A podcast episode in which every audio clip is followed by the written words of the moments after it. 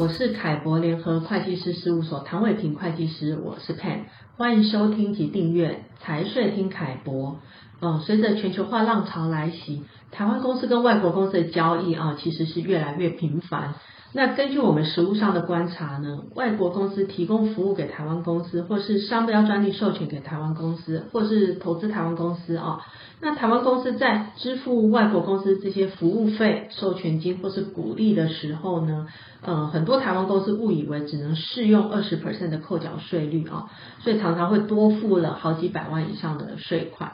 那今天我就请凯博联合会计师事务所张慧茹会计师来跟大家说明一下哦，除了我们一般认知的要扣缴二十 percent 税率之外，有没有其他的方式哦，可以来降低这个税负丁娜你好，嘿、你好，各位听众好。呃，Dina 这个一般哦，台湾公司支付给外国公司哦，都要扣缴百分之二十啊。那其实常客会反映说，这个扣缴百分之二十的税率实在是太高了。那这个部分呢，是不是还有其他的选择？呃，原则上在还没有向税局申请的情况下，一般对外支付确实大多要扣缴百分之二十。但是有几种情形是可以透过申请来有效降低税负，甚至最多可以到达免税。哦，还可以到完全免税啊、哦。那这样来，请你说明一下有哪些可以申请或是适用的方式？那主要有下列五种。那第一种，租税协定之营业利润免税。第二种，租税协定之权利金、利息、股利较低扣缴税率；第三种，所得税法第二十五条第一项；第四，依所得税第八条规定及中华民国来源所得认定原则第十五点之一之规定，申请适用依净利率及境内利润贡献程度计算所得额。第五种，外国公司提供跨境电子劳务给台湾公司，可申请适用依净利率及境内利润贡献程度计算所得额。那刚刚吴总哦，可以用来申请适用比较低税负的方式，能不能请你呃具体的说明一下？那第一种，外国公司所在地与台湾有所得税协定者。该外国营利事业得就取自台湾之营利事业利润申请适用租税协定之营业利润免税。举例来说，日本公司与台湾公司于一百一十一年四月，也就是今年四月签订技术服务合约，约定由日本公司为台湾公司提供技术咨询服务。那这时候，如果日本公司在我国境内没有常设机构，日本公司就可以适用台日租税协定第七条营业利润免税减免所得税。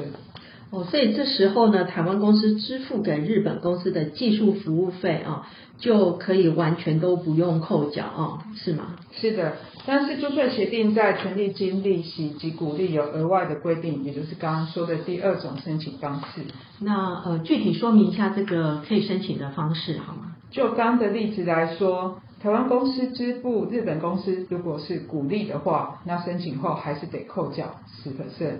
那如果是支付利息跟权利金，呃，申请之后一样，最低也是十 percent。那在这里要特别注意，各国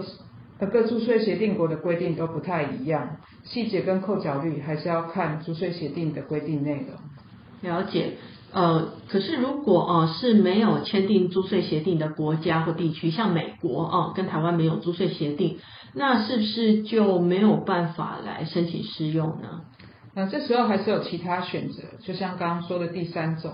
美国公司在台湾境内经营国际运输、承包营建工程，或者是提供技术服务或者出租机器设备等业务。那如果说他今天成本费用分摊计算困难的时候，可以申请适用所得税法第二十五条第一项，那降低税率到二至三 percent。那也但是呢，这个申请呢，在大陆公司就不适用。哦，那如果是大陆公司呃提供服务给台湾的公司，有没有其他的申请方式？大陆公司可以依所得税法第八条规定及中华民国来源所得认定原则第十五点之一之规定，那申请适用依净利率及境内利润贡献程度计算所得额。那举例来说，呃，比如说我是一个电脑资讯技术咨询业，那适用的净利率呢，依统一利润标准，呃，是二十一 percent。那境内贡献度呢是百分之百，所得税率是二十 percent，所以整体有效税率呢就可以降到四点二 percent。那刚刚提到哦，还有最后一种是跨境电子呃劳务，这部分也请你说明一下。嗯，最后一种就是最近很红的境外电商，像 Booking、Agoda、Facebook 等。那外国公司提供跨境电子劳务给台湾公司，可以适用申请一净利率及境内利润贡献程度计算所得额。那举例来说，Facebook 是用净利率三十 percent，境内贡献度百分之百。那所得税率二十 percent，整体有效税率就降到了六 percent。哦，了解。那针对这个议题呢，在凯博联合会计师事务所网站上的凯博观点有更详细的说明。那大家在申请上有任何的问题，也欢迎大家直接洽询凯博联合会计师事务所。谢谢大家今天的。